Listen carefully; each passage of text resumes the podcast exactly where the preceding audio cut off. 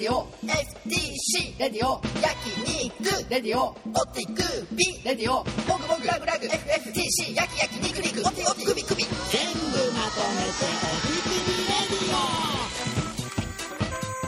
これ今回おち首間が1個空いただけで4か月空いたことない違うか。そんなに開くの？でも2月が2月に出して4がなくて6って感じだ45 6だからちょうど4ヶ月。そうですね、うん、お元気でしたか？いやこれがあの僕だけじゃないと思うんですけど俺普段やったら多分この季節1回ぐらい風邪っぽいなってなるはずやのに逆にならんかった。めっちゃ手洗ってたからね、ね、それ、うん、なんかねみんな言うっていう、うん、うん、なんか健康やったっすね。世間的にだってそうなんでしょ？今年はそのインフルエンザになる人も少なかったしはいはいはい、うん。なんかこれだからいかに病は力説がでどれだけ重厚かっていう。重厚？どれだけ濃厚かっていう。濃厚？どれだけ重厚かっていう。どれだけ重要かっていう。やっとたどり着いた。でもそういうことでしょ？まあそういうこと今風邪をひいたらイクオールイクウォール。いやイクオール。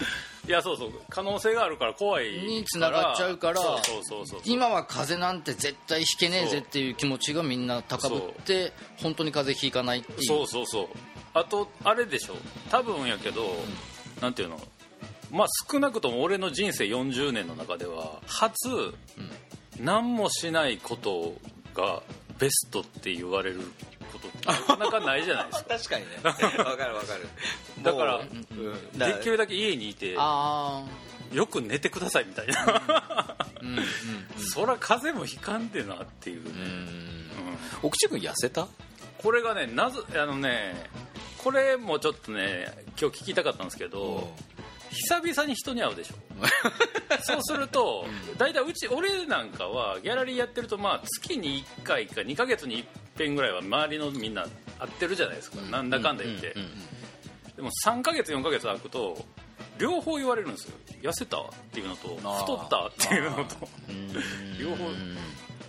全くあの増減はしてたしてましたけど結果一緒です。うん。だから最終ぐらいに見た奥地君が、ん育ってってんなっていうのはちょっと思ってたの。でも今日今打った遠い面とかで見てると、あれ？なんかすっきりしたっていう。いや全然体重とかは変わってないですね。むしろなんかあのーモグラグラジオこれもあのお手首的には1回空いただけやねんけどモグラグラジオ的には丸々3ヶ月ぶりの配信になるんですよ、3ヶ月、うん、以上ぶりかも下手したら、あでもでも一応まあこれ今収録日今えっと今日6月の13か。な13か、でも配信は多分結構松々になるけど、うんそれでもそれでも一発目配信になりそう。そうなるあ本当うん。うん多分なると思う。うん。でそうするとなんだかんだで毎月あのアーティストのインタビューとかモグラグラジオを別で出してたんでなんかとあとまあ単純にギャラリーで店番立ってると1日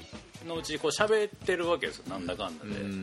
変化があるとしたらねやっぱり喋ってる数がめちゃくちゃ減ったから、このここ？口角？あの宍戸城がああのああれ入れたところあるでしょとシリコン入れた入れて取ったところ。まあ要はあのほうれい線で膨らむ部分そうそうそう。がちょっとこう下に下がってるような感じはししてますけどね。喋らないことによってほっぺたが重力に巻き始めてそうそうそうそう。筋肉が。うん。すっごい顔の神経敏感じゃん。しかも今のそうそうそうそうの「そ」と「そ」の間の短さはすごいもんですよ。そうそうそうそうそう。なかなか人からね。高橋高橋名人ぐらいです。うん。16連射バイハドソン。よかった16で当てていやなんでかっつうとねあれなんですよ、うちのおかんがね年々ここがね垂れてねなんかブルドッグみたいな顔になってきててそれがすげえ嫌なんですよ。そうこうはなりたくないなっていうのがあったからここだけすげえ気にしてて、それはもうあの清水明の作戦じゃないの。セロセロテープってああ清水明鼻あまあほっぺたもやるか。すごいな。これだけ世界でこれだけのことが起きて間開けて打ち首始めたら何ら変わらないもんなんだ。まあでもありすぎてっていうのもあるのかな、まあって言っても、まあやっぱ出かけてないでしょ言っても。あんまり出かけて言うほど、うん、うん、出かけてはない。そうするとなんかあのおもろいこととかにもあんま合わないでしょ。まあまあまあね。まあでもとはいえあの聞いてる人らも、ううん。まあ似たような自粛生活っていうのをしてた人がほとんどだとは思うけど、まあ、せっかくのこの手首で、はいはい、うん、あの頃から今頃に至るまで何やってたかっていうのはある程度こそう。うね。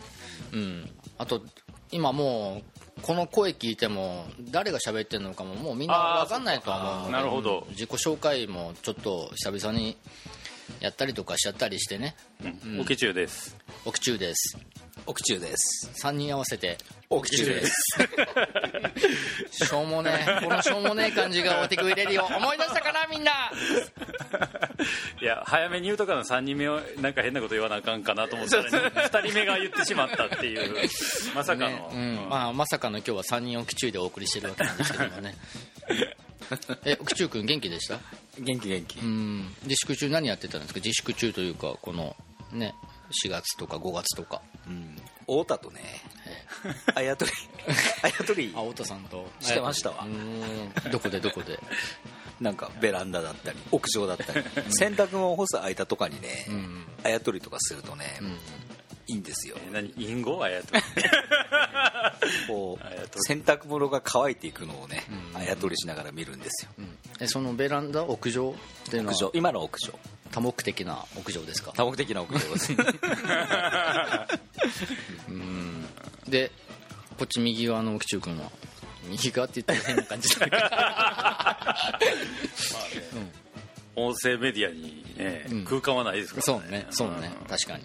うん僕でもあれですよ。あの普通にしゃべ答えると作業してましたね。絵描いてたんでしょ？僕そう。あの後で話になると思うけど、もうちょっとしたら勝俣さんモグラグ古典なんですよそうでね。その話今日ちょっとしたいなと思ってたんですけど、うんそれが終わると結局ちょっと1ヶ月だけ伸びてうん。11月になったんですけど、ん。僕もやるんでモグラグ。ちょちょちょ一応一個聞いときます。今今現時点でモグラグギャラリーはまだ閉まってる。閉まってる。今6月13日現時点では閉まってる。閉まってる。で再開日はもう決まってる。そうっす。6月27です。27からあそうそう。それに向けておおちょっとなんかあのちょっとなんて言ったらいいんかな、まあ、感染予防対策にもなるってのもあるんやけど、ん。一個ちょっとあのテレビ CM 見て、俺と太田がすげえちょっとやってみたいなって思うことがあって。公開セックス？違う。多目そんな多目的な。そんなアンジャッシュな感じじゃなくて あのーあれ知らないですか？あのダスキンのエアコンのそう清掃の CM 見たことない？金玉の CM エアコン。エアコンの 清掃でしょ？エアコンのの金玉。金玉。ああうるさらみたいな。うん。うんバーン。あお大好きなんかスケボーがめちゃくちゃ売れとったらしいですよ。この頃のコロナ禍の中で。なんで？もういろんななんでの要素がスケボーに集約してたみたい、まずみんなまあ体は動かしたいけど、動かす場所とか、ん。限られた人数とか人と会わずにとかなんかそういういろんな要素がスケボーならできるねっていうところがギュッと集まって、この春のスケートボード協会の売り上げうん。過去一っぽいですよ。マジっすか？うんほんまにほんまに。あでも俺ちょっとこの話にちょっともしかしたらつながるかもしれへん。絶対つながる。けど、うん。このコロナ中にん。新しく始めた趣味ってのがあって、うんうんそれがあのちょっときっかけ覚えてないんですけど、ん。あの最近俺あの格ゲーの試合の動画をすげえ見てて。あ人がやってる動画？だゲ試合。ゲームゲーム。でちょっときっかけ忘れ多分エボっていう世界大会があって、それに興味を持ってでしかもあのストリートファイターの5うん。なんですよ。で俺俺もともとスト2が出たのが俺が中学の時でスト2はめちゃくちゃやってたから。中学になるうんうん。あの見てたら大体わかるんですよ。まあすげえ古いけどもう20年以上前の記憶やあの、知識やけどでも、基本は変わってないもんね。そう基本は変わってないしやっぱりその上手い人らのレベルみたいなのってすごいなんか美しい試合が多くて、はいはい。闇雲にやってない感が。あるそうそうそうそうそう。でそっからだんだん、でも見てるとこれで最近とか大会とかだとすごい実況とかもすごくて、うん。なんか専門用語とかが飛び交ってて、こういうのでも楽しいなみたいなんでん。見てて。でも徐々にどこがすごいかをすごい知りたくなってきて、でだんだんそれをずっと俺、あのー寝る前とかに見てて、ん。で格ゲーの試合の動画を見てるとすごい寝れるっていうことになってきて最近、多分僕もプレイしてる気分になるからすげえ疲れるんやと思うんですけど でだんだんこうプロゲーマーとかもあの知っていくうちに、俺最近梅原大吾って分かります？誰？日本人初のプロゲーマーなんやけど。分からん。で梅原大吾の高橋名人じゃないんだ。あもうあれはプロゲーマーあれはハドソンの社員なんで。あそういう枠になるんですね。そうそうあとあれはプロじゃなくて名人やから。なるほど。これまた面白いね。プロと名人の違いとはっていうあ名人はちなみにあのライブハウスでライブすると客席から「名人」っていう あのコールレスポンスが。余計分かりにくくなったけど。プロ化される前だったんじゃないですか。プロ化される前っていうかサッカーもそうそうそう。鎌本とかはプロじゃないでしょ。そうそうそうそうそう。実業団だみたいなうん。そうそうそう。でそれでねなんか俺あのその梅原大吾がやってる、やってた、うん。あの YouTube の番組があってそれをすごい過去からずっとあの作業しながら最近 BGM でうんうん。聞きながら作業してんねんけど、うんまずまず梅原大吾っていうのは俺とためか俺の1個下ぐらいなんですよ、でプロ第1号ででもこの人は第1号になるべくしてなったうん。としか思えへんぐらいあのしトークがすごいのああとなんかそのゲームにから得た自分の考えみたいのがめちゃくちゃ面白くて、すげえ見てしまうんやけど、うん。それであの1個すっごい中身の濃い回が1個あって、うん。それがあの2017年に、うん。あのプロのライセンスをうん。発行するか否かみたいなを朝生みたいな感じで議論する会があったんですよ。ゲーマーにプロを？プそうそうそう。でうん。理由が結構面白くてあの少なくとも国内の大会においては、今の法律上ちゃんとした業界団体に所属しとかないと100万円以上の賞金を得ることができひんらしくて。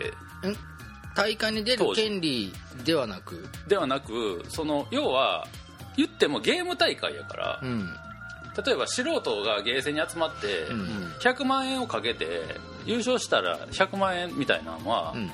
あのやったらあかんらしいね。あの法律上、うん。まあ賭博みたいな感じになる。そうそうそう。賭けになってしまうと、でそれを OK にするには、そのプロっていうのをちゃんと承認を得た形で、うん。あのその大公式の大会においてそれを得るみたいなのはあるほど。で海外とかは別にそういう法律がないから、うん。もうその段階で1回の大会例えば500万とか1000万とかの大会がすげえあんねんけど、うん。その国内少なくとも国内においては、うん。そのそういう大会は開けないし、うん。開けてもそのそういう賞金のやり取りができなかったらしい、当時。でもさ日本ってあと今今今は？今はそれでプロができたのがその2017年でそれはどうなんだっていうのをすごいだあのだ関係者が議論するっていう会があってうん。これが面白めちゃくちゃ面白かったのと同時にあのそういえば当時思い返したのが2015年ん？2010ん？東京オリンピック決まってさうん。2012年5か年前ぐらい？いや今年ぐらいに梅原大吾がプロゲーマーになってでプロゲーマーっていうのと、うん。俺の中でスケボーが、うん。そのオリンピックの公式競技になるかもみたいなのがあって俺の中で同時期やったなと思ってね、ん。なんていうの？すごいそういうの思い出してて。うーん。でなんかどっちもさ言っても遊びから始まってて、うんですげえなんていうのかな。その競技としてのちゃんとしてたルール作りをすして、なんかスポーツとしてやっていく、まあ、今 e スポーツとかいう言葉もあるけど、やっていくべきなんかいやこれはもう遊びやからみたいな。そういうんじゃないからみたいなのの議論みたいなのがうん。結構似てたなと思って。でなんか東京オリンピックもさ1年延期になってさ、うん。一応スケボーあるやん。準競技として。あるで今日お手首取るってなってこの話ししたいなと個人的には思ってんねんけどお手首にしては真面目すぎるかなと思いつつでもサボちゃんとポンチ君にこれ改めてどう思ってんのかなっていうのはちょっとなんかこうお手首っぽくないかもやけど,、うんどこのメンツじゃないと喋れへんかもなとも思いながら、あの時期総合というか、ううん。んあの本当に僕とポンチがいる時に言ってもらってありがたいなって思って。でその答えも多分、まあ、今ポンチに聞いてはないけど多分僕とポンチは同じぐらいの意見をうん返せると思いあます。ちなみに俺は今その梅原大吾にすごい浸水してるから、梅原大吾やったらそのポンチ君とサボちゃんに対してどう感じるかっていうのを今梅原大吾をちょっと評議させとくわ。うんうん。うんもうポンチの意見は聞かずとも多分こうだろうなっていうところを僕が まとめてお お答えしますね、うん、あんまどうとも思ってないです。いやっていうのもまあっていうのもが一応ありまして、いやまず、まあ、スケートボードっていう、まあ、略してスケボー、うん、あの棒をベにするたらスケベそんなもんスケボーって略すんじゃねえって、うん。スケートボードっていいなっていうはいはい。怒れることも。ヘビメタって言うんじゃねえみたいな。そうそうそうそうそうそう。あそんなの？らしいよ、うん。ヘビーメタルもしくはメタルらしいよ。なるほどね、でもロックンロールもさ、うん。ロックロールだから、うん。あのロックロックンロールは違うとかっていう人が何の話？違う。スケボーはコカ・コーラはいいよね。コカ・コーラはコークだからいいでしょ加山雄三も大好きだったでしょ、うん。コカ・コーラを飲もうよって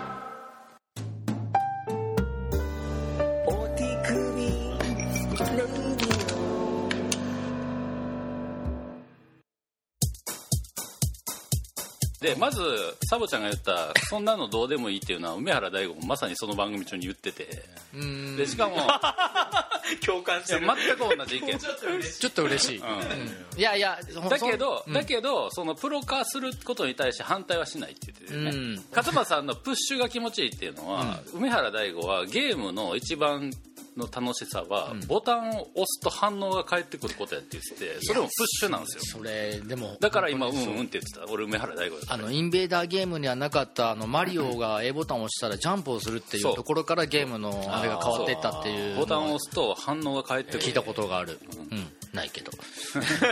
でででで。でででで僕が言いたかったのはスケボーってあの一応あの大小関係なく大会コンテストっていうのはところどころであって、うん。で僕があの1819あたりにあの志したのが一応日本のスケートボード協会っていう中で一番大きい協会があって教会があるそうオールジャパンスケートボードアソシエーションって略して AJSA っていう協会が昔からあって、うんうん。でそこの昔からある協会が主催するコンテスト大会が全国大会で年に、えっと、678回ぐらいかな、うんうん。あってで年の終わりファイナルの大会でプロになれるかどうかの決定権を得る最後の大会っていうのが流れとしてたどり着くみたいな、はいはいはい。スケーターのプロってスポンサーがついたからプロってそうだからそこの曖昧さんの境界線がまた面白いところで、うんうん要はアマチュアどんなアマチュアでもまずはお金を払ってその AGSA っていう大会に年間通して出て、はいはいで最後の大会に出るポイントをそこで順位を稼いでって、うん。最後の大会でまた順位を取ればプロっていう称号をもらえるんですただそのプロっていう称号はあくまでも AJSA の公認のプロ、うん。ボクシングとかと近いね。あでもそういうことです、あー。でも本来プロっていうのは、あの世界規模で見るとまず自分のいたデッキのシグネチャー自分モデルっていうのが発売されて、でかつその自分がスケボーすることだけで自分がギャランティーっていうか飯が食える状態になって初めてプロっていう、それはだから企業のまあスポンサー。を得たり、広告に出たりとか出たりとか。そのなんかスケートボードに対するまあ貢献っていうかそうですね。でも最もたるものはもう映像の中でスケボーをするだけうん。うんがプロっていうラインだなっていうのは昔からなんかこうふわーっとずっと。うんでいやまあ僕も10代の夢は別に飯食うことがプロとか考えないわけで。はいはいはい。まあね楽しくて。その称号が欲しいっていうか。ああなるほど。プロになりたいってざっくりな、この2文字だけ自分の名前の後につけたいっていう思いだけでそこを追いかけていって、うん。で、まあ、最終的にあの最後の大会でここで順位8位以内に入るか入れないかでプロになれるかなれないかの大会で、あの最後狙ってないトリックをミスったのにたまたま違うトリックで メイクをするっていうので。ああまあまあ。まあ、まあまあまあ、うん。要は空中で失敗してバタバタしたらたまたま下にスケボーがあって乗ったらめ ちゃったそれのおかげでプロになれたっていう、まあそれでも。でも人生だよでもそいうやそそうそうそう。のミラクルの引きがあるかどうかもプロだなっていうのはそう引きの強さはねそうそう。ね。30年後に気づくんですけどね、うん。だって J リーガーのさ岡野とかだってみんなさああ野人ね。野人とかもさ、そういうことだよねきっと。いやそういうこと。あれはねもう完全そうやもんね。ただもう確実にその後に気づくのはプロになった後自分が出れるコンテストのランクがプロクラスうん。のみになるわけですよ。あああもうアマチュアじゃないからアマチュアクラスには出れないわけですよ。で出て気づくっていう、うんうん。あ無理だこれ。ああなるほど、もう足元にも及ばないしなんならもうこんなに傷つくっていう、うん、そでもなんかやっぱ菊田につきやっぱりゲームと次似てるなやっぱり、うんちなみにゲームはパークに当たるものがゲーセンなんですってやっぱり。で日本やとやっぱ新宿のとあるゲーセンとか、うん。秋葉原のとあるゲーセンにはもう世界レベルがもう集まってくるから、ん。そこで一番と一番を取ったらほぼ世界一位みたいなオフラインの頃は90年代とかはやっぱそういうのがあったりとかもあってんけど、そのその梅原大吾がい第1号でそこから何人かっていうのはそれこそ企業からのスポンサードを受けて主に海外の大会に出るための渡航費とかうん。あと例えばゲームに集中できるための設備にかかる費用とかを企業からスポンサードしてもらう。代わりに世界大会でん。優勝したりとか実績を得ることでうん。でだい大体世界大会の対戦表対戦表っていうか試合とかを見てると、ん。その例えば竜とか剣とかうんうん書いてあるやん。でパワーゲージがあるやん、ん。その上に梅原大吾だったら大悟ってなってその横に企業の名前がバンと入るえだからもう企業の背負ったそいつが扱ってる竜が今いるみたいな。状態を大画面で数万人とかが見るわけよ。でネットを介したらもっと見てると思うんだけど、だけどそれが特にスト2にとか格ゲーとかやと開発してんの日本の企業やんかカプコンとか、で言ったらゲーム自体の歴史は圧倒的にこれはスケボーと違うとこやと思うんだけど、日本の方が古い、うん。ななのに国内においてはそのそういう大々的な大会みたいなのが、もう名誉のためだけやったらずっとあったらしいんやけど、100万円以上の賞金ができひんかったっていうことに対してもっとプロの人たちが出てくるようにっていうんで、ん。ライセンス制みたいなのを2017年に始めた人たちがいて、それに賛同する人反対する人みたいなのを全員集めてすげえ話してたよ3時間4時間ぐらいかな。それめちゃくちゃ聞き応えがあって、いやでも最初もう奥中君の話と最初にやっぱ同じこと思ったな。日本ってやっぱそういう電脳系のあいつさ、なんかアニメみたいなものとかさゲームみたいな、もう技術もそうだし、うん。まあ、そういう文化があるのにさその日本政府っていうものがそこをやんないんだって、なぜならその実績がなかった情報も入ったもんあのおじさんたちは知らないしさ。そう。あとその対その話し合いでも言ってたし梅原大吾がずっと言ってたのはゲームっていうのはもうイメージがとにかく悪いと、ゲームをしてたら目が悪くなるとかゲームばっかして勉強もせえへんかったらろくなやつにならんって俺ら言われてゲームしてきた人たちが第一世代になってるわけですよ。そうだよね。でそこから例えばプロゲーマーみたいなことになってくるっていうのはちょっとこう今かなり変革じゃないですか。で今の子供たちの親って僕らとかのと同世代やから、ゲームをやってきてた人らが親になってるから、それに対して自体の考え方はかなり二分してると思うんやけど、だけど今年の夏にさどこやっけ？子供にゲーム1時間以上やらしたらあかんみたいな。あああやったね。あれとかさなんかあれの直後にこのコロナ禍に落ちたでしょ？そうそうそう。そう。でもうちぐはぐちぐはぐそうそうそうしてたのねで、子供がいて、テレワークしなあかん人らなんかはリアルガチでほんまに DS とか与えておかないと仕事できひんとかさ、うん。そういうのでゲームを、うん。言ったらこう間に置くことで、ううんまく取れるコミュニケーションとかが、うん。このコロナ禍とかであったりとかしたわけよ、うん。だからそのいやもちろん俺もなんていうかプロゲーマーを闇雲に目指すんだとか言ってね、中学高校で何もせんとゲームばっかりもしか自分に子供がいたとして、うん。だとしたらちょっとちょっと話そうかとはなるとは思うんですけど、うん。それでも俺らの世代のバンドとかがそうじゃないあそうそうそうそうそう、のね。ミュージシャンになるってそう。いう。あどのぐらいマジなんだみたいなのは聞きたいなとは思うとは思うんやけどでもなんつったらいいんかなそのまあ僕らだって絵描いてさ、うん。どうこうとかうん。なわけじゃないですか、そういう風に生きてるっていうかさ、うん。それで言うとなんか僕ゲームやけどちょっとこう自分に置き換えてこう結構得るもんが大きくてね。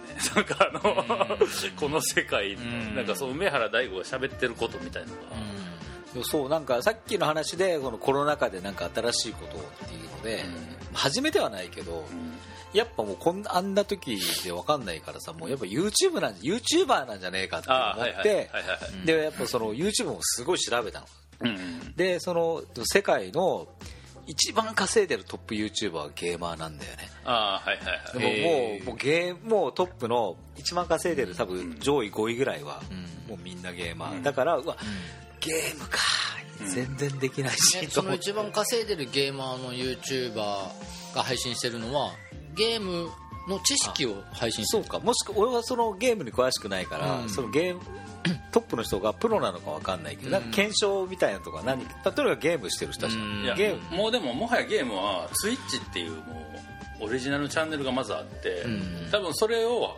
YouTube に貼ってるだけでもすごいビュアーが多分きっとあるってことですよそうそうもうみんなだからもう、言ったらもう総オタクか YouTube みたいなオタクしかいないんだよきっと、大半はそういうオタク家にいる人が、あのゲームしたりとか、うん。アイドル見たりとかっていうあれなんじゃない、YouTube ってそういうツールで、うん。でバズるのもそういう人らが言ったら文句を言いやすいとか。なるほど。うん。なんかそうだから例えば、まあ、格闘技で今、なんだっけ朝倉未来っていう人の YouTube とかも超バズってんだけど、であれを見てんのも多分オタクなんだようんっていうさ、きっとね、うん。そう思うとやっぱオタクビジネスっていうのは健在で、で日本がそのゲームをプロにしないっていうのは本当に今もう世の YouTube なんてさ一番マスのさ統計が取りやすいやつでさ、いやプロにしたんですよ。あなた。2017年にね、でそれに対してのその瞬間の議論やったんですけどでも、俺ねでも同時にそれを聞いてて思ったのはなんかあのーやっぱアート負けてんなと思ったんですよ。なんかあのーこれちょっとでも今の話の流れと全く変わるからな。ちょっとあれやけど。何そやっぱり。う、うん、オナニー事情はかなり変わったですね、うん。やっぱり、うん。だからこのやっぱ自宅の時間が長い分、いかにオナニーを自制できるかっていう勝負。でもさ子作りですげえセックスしてるって話だったから してないと思ってたけど。そうすすげえって回数でもないんですよ。まあやってはいるけどっていう。でもオナニーそうね。なんか言うたらあの太田のことを考えればねそれは通勤にかかるストレスない分、テレワークもそれなりにやってるしいいなと思うんやけどこうテレワーク6月いっぱいまで伸びたわってなっておおーみたいな時に その中には 5%ぐらいはそれ入ってきますよね、でもでもさもうさあんだけ広いから仕事してるところでできるじゃん。いやそうなんですよ。そうなんやけどあの w i f i がね弱いよ。さ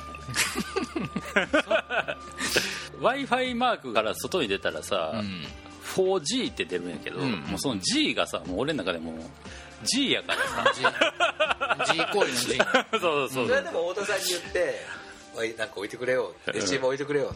いや最初ね気づかなかったですよ。あの3階の手前の俺前の部屋やったら w i f i ギリ届いてたから、気にせずネットやってたんですけど、まあ、それでも回線は弱いなと思ってたんやけど奥に行った時にあの 4G に切り替わってることを知らずに、それこそさっきも言ってたけどあの格ゲーのなんか対戦とかもちょっと休憩中にこう見たりとかしてて、したらもうすっげえもう使い切っちゃって、めっちゃ遅いみたいなうん。だからもうここここまでギリ届くみたいなポジションでしかん。ことを満たせないんで、4G の4もあるでしょ？そうそうそう。え FOR の 4G 4G なんで、そういうデバイスは電波が届くところにあって体がその外にいるみたいな。そうそうそう。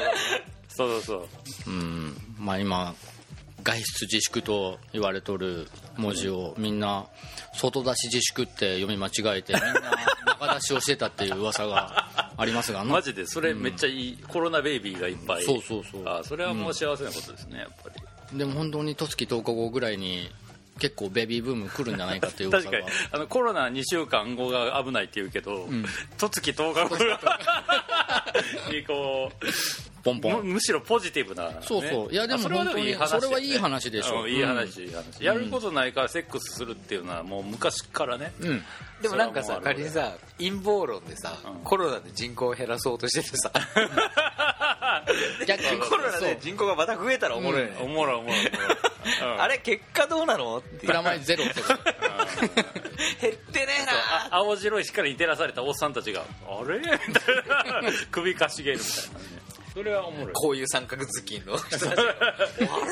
っていう。あの目目眼球の指輪した手で。あれ？人口って増えたっていう。ことでもまあ生物としては正しいからね、まあ。コロナウイルスの脅威にさらされて人類が増えるっていうのはもうもうスピーシーズの戦いとしてはもうかなりね、うん。すごいね。正しいことでしょう。これおもろいね。いい話ですよね。うん。外出し自粛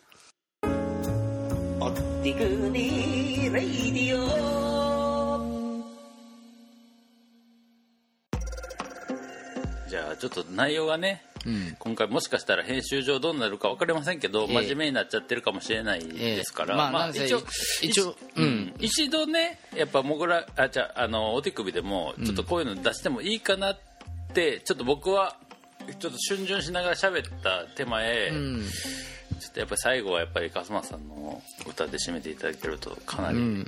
今回お手首をもし初めて聞く人がいるならば、うんこんなラジオの合間にこんな曲も流れるっていうところを一度頭に入れといてもらおうかなっていうところで2ヶ月ほど2ヶ月じゃない3ヶ月4ヶ月ほど間が空いたお手首ラジオを久々に皆様に1曲お届けしたいと思います。あ私と何っていうのがいいかなタイトルは。うん聞いてもらいましょう。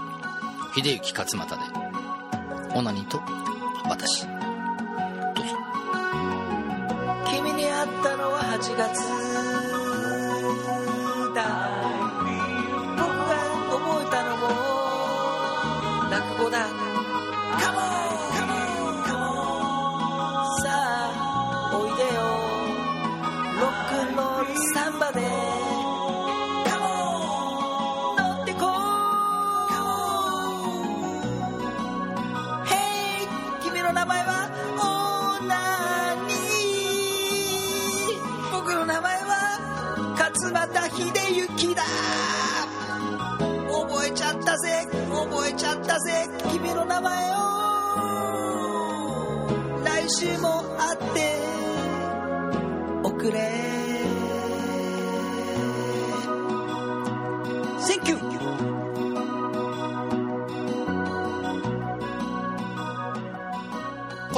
月でしたっけ？えーっと7 7月の末。25日ですね。うん、一応ですねこれはあのーこの日日程をむしろ覚えておいてほしいんですけど、うんうんうん。これは本来はうん。東京2020お東京オリンピックのうん。開会式の次の日から閉会式までのうん。今年のうん。この期間は、勝俣秀樹古典うんえ中二サバイバーのうん。あ。中日サバイバーの逆襲ですね。うん。いやもう本当楽しいまあこれのうん。オープンしてからは、あのモグラグラジオで勝俣のインタビュー出すんで、うん。もうガンガンオープニングパーティーとかでハグとかめっちゃするから賛美しに来てねっていう。でだって7月25からやるってことは8月の何日まで？そうお手首的にちょっと告知をちょっとしてください勝間さんから。改めて。うん。意気込みも含めて。えっと5年ぶりのそうですね。展示をモグラグギャラリーでやらせていただきますので今回はすごい頑張ろうと思っておりまして、さっきも話していたすごい CD を買っているっていう勢いでミックス CD も作りたいなと思ってあ。物販にミックス CD も出そうと思っていますんで素晴らしい。あのはいなかなかお粗末な仕上がりになってると思いますがいらしてくださいねっていう。なんなら、うん話もしたいですね。極力行こうとも思っていますんで。じゃあぜひよろしくお願いします。いや沖中的にはですね、あのこの御徒町モグラグギャラリー、うん。ガレージからギャラリーになった一発目が勝俣さんだったんですそうですね。うん。ちょうど5年前ですよ。うん。ちょうど5年前の。この道を通った夜。やっぱりこれで5年後、しかも家が更新した2発目になるんで、うん。やっぱりこれはやっぱりこうリスタートという意味も含めて改めてモグラグ、うん。もう一度こう原点に立ち上っうんてですね、あの勝間さんの個展、全力でサポートしたいと思っておりますのでお。ありがとうございます。で結局8月何日までやるんですか？16です。16 っていうことはもしかしたらうまいこといけばお手首ラジオもその期間中にももしかしたら、うん、撮って配信も間に合ったらね、面白いかもしれないですよね、うん。勝俣マンスにしましょう今年の。そうします。ね。ってなとこでしょうか。はい。うん。ですね。じゃあ最後ぐらいはあの DJ サボで締めてもらいたいね。そうですね。あのああののある声でね。うん。言いたかったことを全部言っちゃってください。言いたかったことね。うん。うん。言いたかったことかもしもしもしもし。あお電話遠いですか？あもしもしごめんなさい。お忙しいところ申し訳ませんごめんなさい。早速噛んじゃいましたけどもこの噛むっていうのはねあなたを思うがあまりに噛むっていうところもあるんですけども申し訳ありません。まずは自己紹介をさせてください。私あの FTC ラジオ 385MHz というものを担当させてもらっておりますのであの FTC ラジオ 385MHz というもの担当させてもらっております。DJ サボというものなんですけどもあのこの度ちょっとお電話させてもらったのは、まあ、あのくれぐれもあのこのお話を長くしようというつもりは全くないんですけどもあなたのお時間を割いてまで聞いていただきたいなと思うところではないんですけどももし今お急ぎの用事があるならばお先におっしゃってあ今は大丈夫でしょうか？ありがとうございます。本当に申し訳ありません。あのまずはですねあの必殺技に聞こえるようななんか叫び声っていうのがもし何かあればお聞きしたいなと思うんですけども何かございますでしょうか？あの4文字熟語とか3文字熟語とか2字熟語とか何全然何でもえ？お肉犬お肉犬志村けん。大々犬平井犬自由犬 でまあこういうことでございますね。それではまた8月にお会いしましょうかね。お手首ラジオ 385MHz 言葉言葉でございます。あすいません。本当に神々であってございますね。それではまたお会いしましょう。See you next time. Goodbye! お肉犬 You win!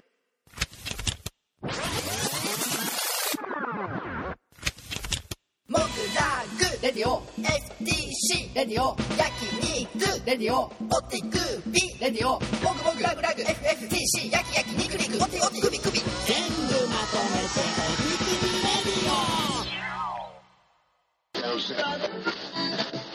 エンディングではい、うわあ久々に聞いたな太田の。すエンディングでエンディングです。いやーということで。すいやーもう世の中大変ですな。あーモグラグラジオ3ヶ月ぶりの配信一発目はお手首レディオということで。元気いっぱい。そうですね。いやこれあの久しぶりにというか初めてかな。あのうちじゃなくて勝俣さんの家で収録したんですけど今回の手首、久々に人ん家行ったしそうね。生でなんか懐かしいなもうもはや懐かしい感じがするぐらい会ってない人らと会って超楽しかった回ですけどまあ。えらい酔っ払ってありまえしたらい酔っ払って帰りましたけどね。ということでじゃあ太田さんの方から無事再開しました mograg ギャラリーのインフォメーションをよろしくお願いします。はい。えー、延期延期を重ねておりましたがやっております。棺古典入れ墨ドール。えー7月19日日曜日までとなります。はい。オープン時間は13時から20時。月曜日が定休日。でやっております、はい。まあねなんですけどなんですけど。なんですけど。っていうね東京都の感染者数がすげえ増えてで今。悲し緊い急事態宣言がもし発令されようもんならこれは会期途中でもうちょっとあのギャラリーを閉めざるを得ない状況がゼロとは限らないという状態なのは否めないですけどね、まあ、その場合はちょっとこの次の古典の会期を延長するのかどうするのかまあそれはまあちょっと SNS 等でこちらの方から発表させてもらいますので一応ですね今のところ今のはところはこのさっき太田が言ったじ7月19日日曜日まで。そう。で棺自体は3年ぶりですかモグはいラグ3年ぶりです。はい、で前回のモグラグの個展が棺初個展だったんでねそっかあれ初個展だったそうですね。だからまああの本当に見れるうちにと言いますか。うん。あのいや気合たっぷりやしいやどんどん上手くなるなって感じですね。うやしまあ今回は入れ墨をテーマにした新作がめちゃくちゃあるしまああのサイズとか値段とかもいろいろバリエーション豊富なんでグッズもあるしね。うん。ぜひ本当にお見逃しなく。本当にお気をつけてお越しください、そうですね。あの一応うちギャラリー入り口に消毒液ですか？うんある。ちょっとあの液が出過ぎやという評判の消毒液もあるんでそれで手をパチパチしてもらってね。まあ、はい。マスクはまあできればつけてきていただけると嬉しいかな。そうですね。うん。でまあだけどまあギャラリーなんでそのまあソーシャルディスタンス的にはそんなに問題ないかなと思います。そうですね。うん、そんなめっちゃばべちゃくちゃ喋る空間でもないんでね、まあぜひあのこのタイミングお見逃しなくぜひお越しください。お待ちしてます、はいということでまあ来週次回とかに棺のインタビューもね出したいなと思ってますんでこれからも引き続きあそうそうそうモグラグラジオ1個言うの忘れた。Spotify ではい。聞けるようにしましたんであのーそっちだと連続再生とかもできるんかな？確かうん、あのーぜひ、モグラグラジオ、Spotify の方、登録、お気に入り、何かよくわかんないですけど、そういうのもしていただけると、えーこっちのモチベーションも上がりますので、あの、ギャラリーともども、モグラグラジオもどうぞよろしくお願いします。というわけで、モグラグラジオ、ボリューム396でした。ありがとうございます